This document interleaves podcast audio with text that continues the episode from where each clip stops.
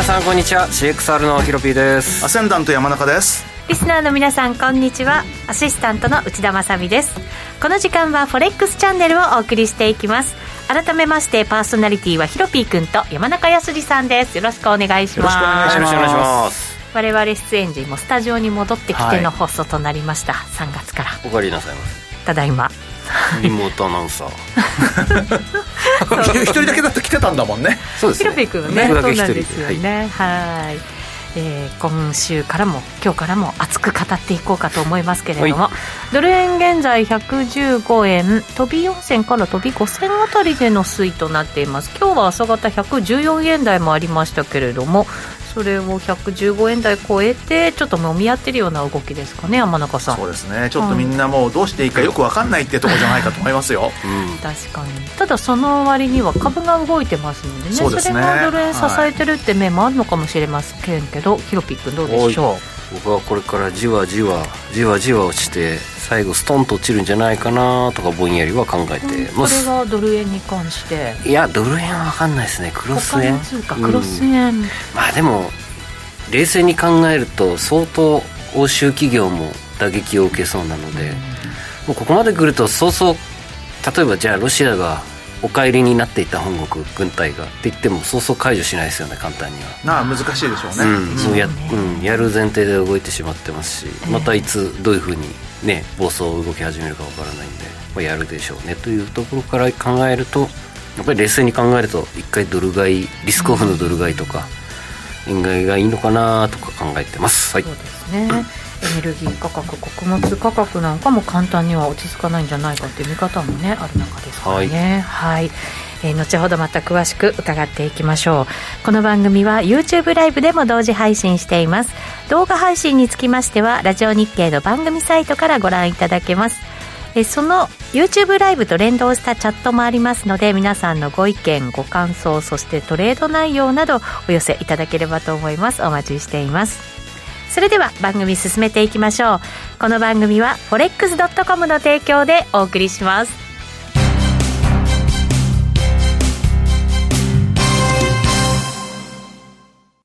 ノックアウトオプションが目標へと導く。よりシンプルな新しい通貨取引。forex.com では柔軟な証拠金設定、リスク限定、簡単なトレード設計のノックアウトオプションの取引が可能です。最大損失を限定し、高い資金効率を利用しながら利益獲得が狙える画期的な商品で、先通貨相当から取引いただけます。ノックアウトオプションならリスクをコントロールしながら機会を逃さない。トレードに優位性を。ノックアウトオプションや FX なら forex.com でぜひお取引を。講座のお申し込みや詳細は forex チャンネルの番組ページをご覧ください。外国為替証拠金取引及びオプション取引は元本及び収益が保証されているものではありません。FX 取引はレバレッジを利用して取引代金に比較して少額の証拠金で取引を行うために、相場の変動による価格変動やスワップポイントの変動により思わぬ損失が発生する場合があります。お取引の前に契約締結前交付書面などを必ず熟読し、取引の内容、危険性などをご理解いただいた上で、ご自身の判断と責任にてお取引ください。ストーン X フィナンシャル株式会社金融商品取引業関東財務局長金賞第291号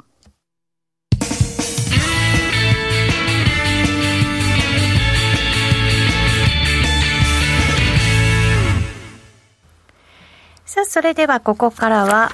あ Weekly Forex Strategy のコーナーです。最近のトレードとマーケット戦略について伺っていきましょう。まず、ドル円について山中さんから伺いましょうか。はい、えー、先週の段階では115円のショートを持ってたんですけれども115円のショート、はい、それがですね、まあ、下に1回114円台半ばまで行ってで115円にストップの水準をまあ持ち値に下げたら、うん、まあ、ストップがつきましたと。でそれ以降は何もしてません。うん、それやっぱりちょっともうその後の相場があの何が起こるかちょっとわからないんですけれども、はい、ただあの何が起こるのかと言われると、まあ、最近のこのまあ、ウクライナに対して、まあえーロシアが侵攻したあたりの動きっていうのは、なんとなく1990年代までの為替の動きをちょっと、まあ、戻ってきたかなっていうような、ちょっとそんな感じがすごくします。えそれってどういう意味ですか？あの冷戦時代のリスクオフに戻ってきたかなっていうことで、冷戦時代で冷戦時代っていうのは、要は米国対ソビエト連邦だったわけじゃないですか、でソビエト連邦の崩壊っていうのが、あれが1991年の12月なんですよね。はい。で1991年までって本当いろんな出来事があって、その直あの直前の前の年っていうのはあのー1991年の1月に、まあ、前の年じゃないか1990同じ年か。同じ年の1月って例の湾岸戦争があったじゃないですか、でその前それこそ前の年っていうのはあの湾岸戦争の元になったイラクのクウェート侵攻とかってあったんですけど、うん。例えばこのイラクのクウェート侵攻って僕今でもすごく記憶にあるんですけどドル円しようと思ってたんですよ。うん。でもうやばいと思って、ん。起きた瞬間にもう1円ぐらいやられてるんですよ、結構な金額のサイズのポジションで、うん。でそこからひっくり返して、2円ぐらいあの取り返せたんで、うんでまあ、要はその時の発想っていうのは、まあ、要は有事のドル買いというふうに昔はよく言われてたんですけれども、ん。要は最大軍事力を持っている米国っていうのが最も安全だと、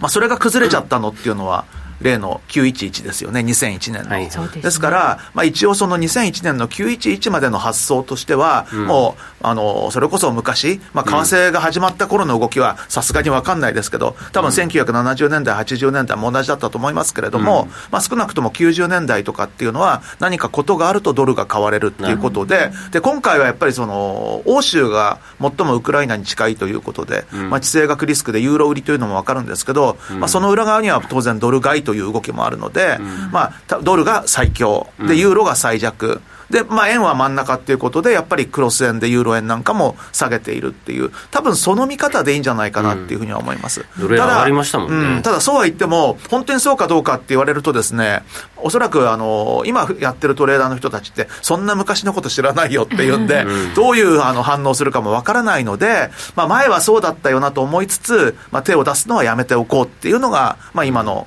私の判断ですね。うんうんまあ、でもこの115円台、今、前半ですけれども、このあたりで今、小動きになってきてるっていうのは、そのまあその状況が少し今、止まってる状まあ、態だからそうですね、一応ですね、あのーロシア、嘘つきなんで、どうなるか分かんないんですけど、だって、あのー東部2州だけとかって言ってて、結局、キエフにまで行っちゃったりしてるじゃないです全か。体になってますよね。そうそれで、まあ、今回も要はロシアとウクライナでもってその停戦の協議するとかって言ってる裏側で、あのー暗殺ウクライナのねねそう大統領暗殺計画とか言ってて一体この人どうしちゃったんだろうなっていうか、あの以前のあのプーチン大統領と今のプーチン大統領って本当に同一人物かよって思うぐらい過激な方向に来てるので。エルドアン現象じゃないですかねトルコの。え？トルコのエルドアン現象じゃないですかね。そうですよ。現象になっちゃってもう本当にうん。長期政権でろくなことにならないっていうね、うん。もう本当、エルドアン大統領もそうだし、だってエルドアンさんははまだ2000年代後半は非常に優秀な首相大統領できて、こうトルコ経済を押し上げて2014年ぐらいからちょっとおかしくなってきましたよね。うん。まあ、習近平さんもそうだと思いますまあ確かにね。ね、若い頃は優秀だったと思いますけど、今はもう本当に独裁者になってますからね。鷹の王様になっちゃうのかな、うん。だから多分みんなそうなっちゃうんでしょうね。ただ、そうなったとしても、ちょっと、あのー言ってることとやってることが違いすぎるのと、ん。やってることが過激すぎるんで、うん。これ、下手すると本当に NATO を攻撃するとかね、うん。やりかねないじゃないですか。本当に押しちゃいけないボタンを押しちゃうとかね。うんでそうなった時にやっぱり買えるものっていうのは、ん。これ昔ねそれこそ昔の冷戦時代買えるものっていうのは、米国債と米ドルなんですよ、うん。結果アメリカ。結果もうアメリカ、もう要は最やっぱり軍事力を背景にしたものを持ってるところっていうことで、うん。世界で最も安全な安全資産としては、米ドルと米国債っていう時代が長かったんで、ん。多分そこにちょっと今は半分戻ってんじゃないかと思いますよ。うん。ロシ軍事予算年間ロシアの10倍ですからねアメリカは。確か。ああ10倍もいやあるんだ。だって10倍から GDP とかだっ15倍てロシアって意外とちっちゃいんで、まあ、よく今言われてるのが今の状態のそれこそウクライナへの攻撃っていうのは半月続けられないんじゃないかっていうぐらいロシアってお金ないんですよ。へえロシアにとっても長期戦は無理っていう感じなんですか、だからそれでもってみんな今、あのスイフトから締め出したりとか、いろんなね、経済制裁で、しかもロシアとのそのいろいろなビジネスの一緒にそのやろうとしてたのなんて、みんな今、もうロシアとは手を切るっていう方向で、あのエネルギー関係にしても、自動車関連にしても、みんなもうそうじゃないですか。もうなんか全員開き直りましたよね、各国。もう、もういいやって。ヨーロッパもアメリカも日本も。あの、みんなね、あれなんですよ、多分1兆とか2兆円ぐらいのレベルなんですよ、損が出たとしてもきっと。で、もうそうなったら、もうあれですよね、税金処理でもってが我慢してくださいっていうふうに国が上から後押しすれば、あの、包囲網がね、ちゃんとしっかりとできて、で、まあそこの段階で、まあどうなるかだと思うんですけども、あの本当に狂ってるとすると、やりかねない、何何やってもおかしくない、そこまで苦しい状況になってるってこと考えるとね、あの着実に追い込もうとしてるんですけども、うん、本当にあの本当に追い込んじゃった場合、うん、今のプーチン大統領って一体何をしてかすか、本当分かんないかなっていうのがあるんで、まあでね、軍が多分言うこと聞かないんじゃないですかね、プーチンさん、あの命令したとしては。一時やっぱりそのロシアの方でも、行けとかって言ったけど、嫌だとかって言ってる人がいたとかね、そうですね。結構そういう話もあるんで。確かに。1月末に、ロシアの軍事なんとか協会があの反対したんですよね、協会、うん、軍隊の。っていうのが、つい先日明るみに出たらしくて。そうすると、うん、もしかしたらロシア国内で何かこう起きてプーチンさんが失脚するっていうことも可能性としてはあるわけですね。失脚でこの間も、それこそあの東部2州をね、そう制圧するっていう話が出たときに、うん、何かその、要は日本でいうと内閣の会議みたいなのがあるわけじゃないですか。うん、で、向こうでそれやったのが、なぜかその時の議事が全部出てんですよ。で、反対してる人がいて、で、それに対して、お前は何を言ってるんだみたいに、結局最終的にイエスかノーかみたいに言って、もう無理やり、その、もう本当にイエスって言わなかったら殺すみたいな、そんなようなのが、これ、ほんこれ本当かよみたいなのが出てて、ただ、そうだとすると、結構、側近でも、やっぱり、あの、間違ってんじゃないかと思ってる人が出始めてるっていう感じはします今のね、側近の人たちって、本当にプーチンさんが育ててきたような、うん、本当になんかね、うん、側近中の側近っていう感じの人たちで成り立ってると思うんですけど、そのあたりからもちょっと、あの疑問を感じてる人が出てるっていうのは、結構末期的かもしれないですよね。あとなんかそういった動画の中継が時計の時間を見ると明らかに 直近やったやつじゃないでしょみたいな。あもうフェイク映り込ん動画とかね。そうですそうです。そう。そういうのがねいろいろと映り込んじゃってて。だ本当にあの何が本当かはもう全く分かんないですけど、今までこうやって振り返ってみると正しかったのは米国があのどんどんどんどんばらしてって話だけは本当正しかったなと、すべて正しかったですね、いやその通りに全部やりましたもんね。すごいですね、うんアメリカのあの本当に情報収集能力って、さすがですよね、さすがっすね、さすが米国っていう感じで、疑ってごめんなさい、米国にやっぱり逆らっちゃだめですよね。い。や、本 当そうですね。ただ、まあ、米国側としては、今、ロシアと戦うメリットって何もないんで、まあ、最悪、本当にあのどうなるのかっていうのは、まだ何にも分かんないですよね。うん。そうですね、えー、そうなると本当に何が起こるかわからないって状態がもうちょっと続くかもしれない。そうなんで、多分あの大きな流れとしては、ちょっと株は買えないよねと、うん、あとか、もし買うんだったら安全資産の米国債、あとは米ドル、うん、まあ、とそういう流れなんじゃないかなと。あとはもう本当に短期に絞ってやるっていうね、ね。なんか、うん、ことなのかもしれないですけどね。ただ、為替の場合は売りも買いも、株もできますけどね、うん、はい。まあ、できるということになると、チャンスっていうことにもなるとは思うんですけど、ねまあ、チャンスはまあ常にありそうですけど、まあ、チャンスよりもリスクもあるんで、ちょっと私は、うん、今週いっぱいは様子を見ようかなという感じで、まあ、もしあの何か面白そうなっていうかね、あこれはっていうのがあったらやってもいいかなと思うんですけど、多分タイドルじゃないんですよ。通貨としては。だから例えば、大勢キウイだとかね、はい、あの、欧州通貨どうしてもってユーロポンドだとかみたいな、そういうあのクロスの方が、まだ何かあった時に、まあ、要は影響が一番受けにくいんじゃないかとは思いますよね。確かに、それはそうかもしれないですね。はい、ヒロピ君のトレード、また後ほど伺うことにして、はい、一旦お知らせ挟みます。はい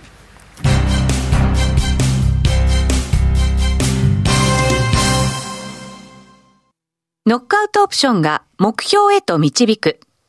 よりシンプルな新しい通貨取引。forex.com では柔軟な証拠金設定、リスク限定、簡単なトレード設計のノックアウトオプションの取引が可能です。最大損失を限定し、高い資金効率を利用しながら利益獲得が狙える画期的な商品で、1000通貨相当から取引いただけます。ノックアウトオプションならリスクをコントロールしながら機会を逃さない。トレードに優位性を。ノックアウトオプションや FX なら、forex.com でぜひお取引を。講座のお申し込みや詳細は、forex チャンネルの番組ページをご覧ください。外国為替証拠金取引及びオプション取引は、元本及び収益が保証されているものではありません。FX 取引は、レバレッジを利用して取引代金に比較して少額の証拠金で取引を行うために、相場の変動による価格変動やスワップポイントの変動により、思わぬ損失が発生する場合があります。お取引の前に契約締結前交付書面などを必ず熟読し、取引の内容、危険性などをご理解いただいた上で、ご自身の判断と責任にてお取引ください。ストーン X フィナンシャル株式会社、金融商品取引業、関東財務局長、金賞第291号。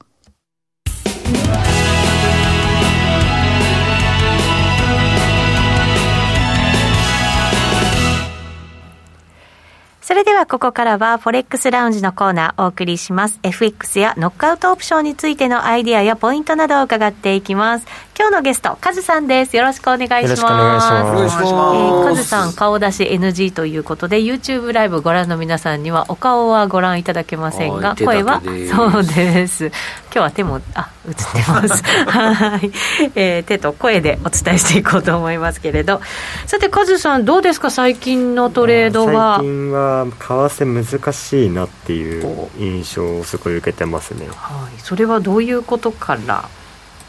特に今週窓とかもすごい開いちゃっているので。強烈でしたね、うん、やっぱり。久しぶりに見たなここまでは コロナぶりぐらいのあれですもんね、うん、2年ぶりぐらいの、うん、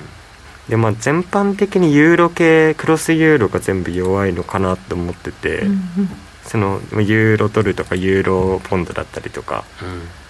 まあ、ユーロオーストラリアとか含めてそっち系のものを売ってこうかなと思ってます、うんうんうん。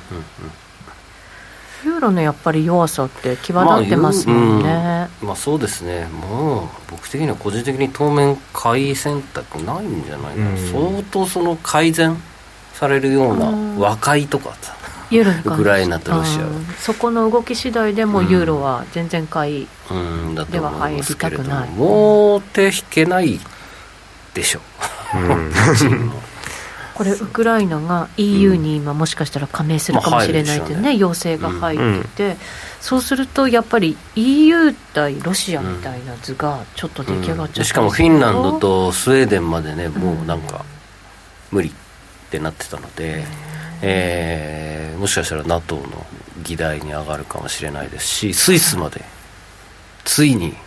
衛星中立やめたみたいな。確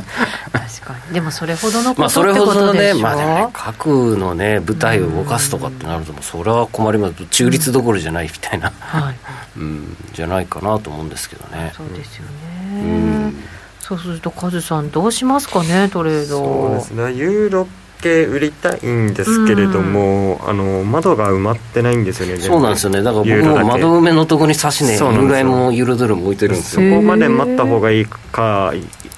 どうかっていうところで迷ってるところです。まあ待ちたいっすよ、ね、うん、待った方が多分確実かなと思って、うん、先週のあのチョッピーなね急騰急落を考えると、うん、ワンチャンぐらいあるんじゃないかなと。そうですね、まあ、一瞬埋めて、しかもちょうどユーロ円とか窓のところがあのレジサポ一応効いてるところではあるので、ま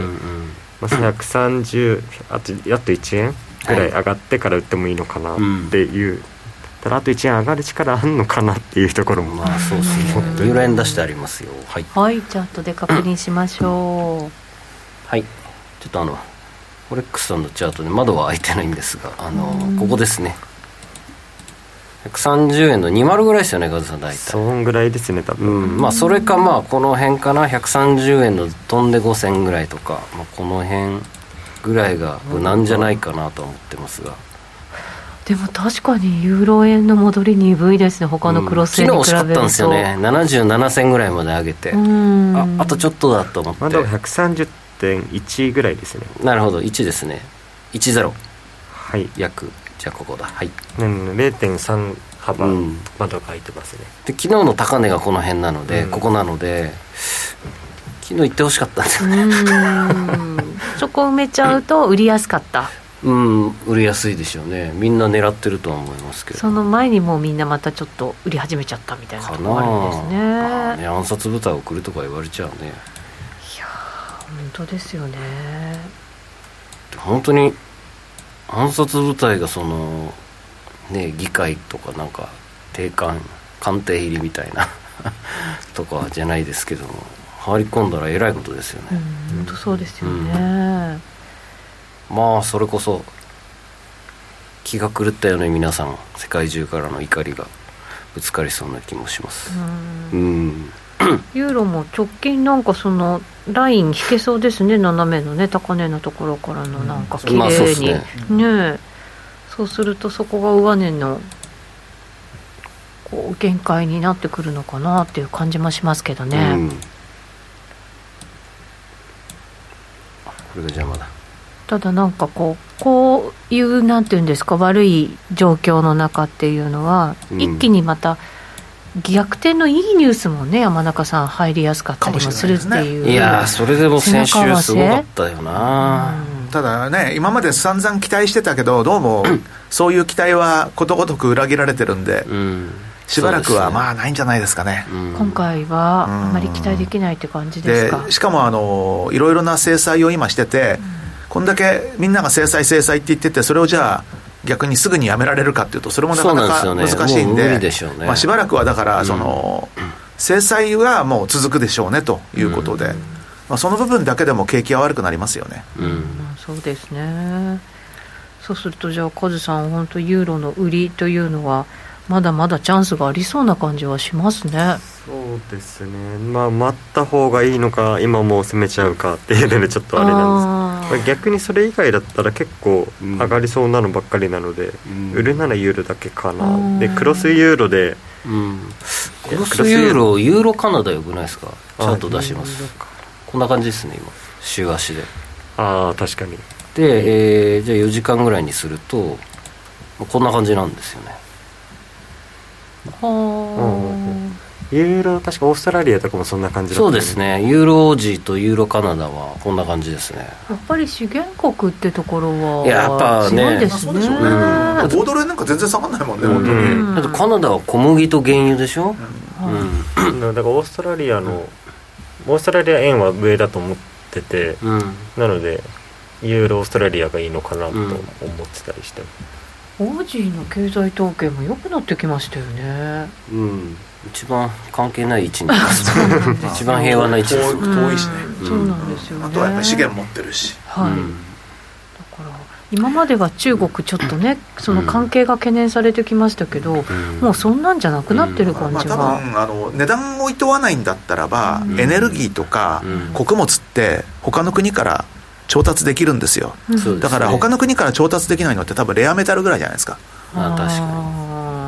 それを持ってる国が狙い目になるんですかね、にやめたらさ中国。中国とロシアでしょやっぱり人民に元高ただ中国もねあのちょっとどうなんでしょうっていう感じはあるので難しいところですよね。あの完全に擁護してますもんね。あれはよく危険だな。やっぱりあのオリンピックのところからね。うん。そうですね。真っ先にね、行くって言って藤井さん。もう小麦ロシアは小麦生産量輸出量世界一だったっけな？生産量、うん、いやアメリカが生産量1位かな、まあ、輸出が確かロシア中ん？ロシアアメリカ中国カナダっていう順番だったはずです。穀物の中でウクライナの存在も結構ウクライナ大きいですよ。ね大きいって聞きましたウクライナはそのあれですね、うん、もう輸出多い輸です出、ね、ううん。ん。あとウクライナ意外とあの鉄。あ鉄、はい、鉄鉱石取ってしかもそれ連成して鉄とか鋼にして、うん、鉄鉱石とその鉄鋼合わせると結構輸出25%ぐらい確か占めてたはず、そうなんですね、うん。二つ合わせてですけど。辺の値段もちょっと下がりだ。から5ドル強いんですよね。あ、うん。そこはご、うん。オーストラリアの方で代用が効くっていうのあともあるん代ですね、代替燃料石油の代わりに、まあ、じゃあ石炭かみたいな、うんうんうん。カナダの場合は小麦とあとやっぱ原油ですよね、80ドル以上ならサンドオイルも全部復活できるんで、うんえー採算合うみたいな。そうですね、う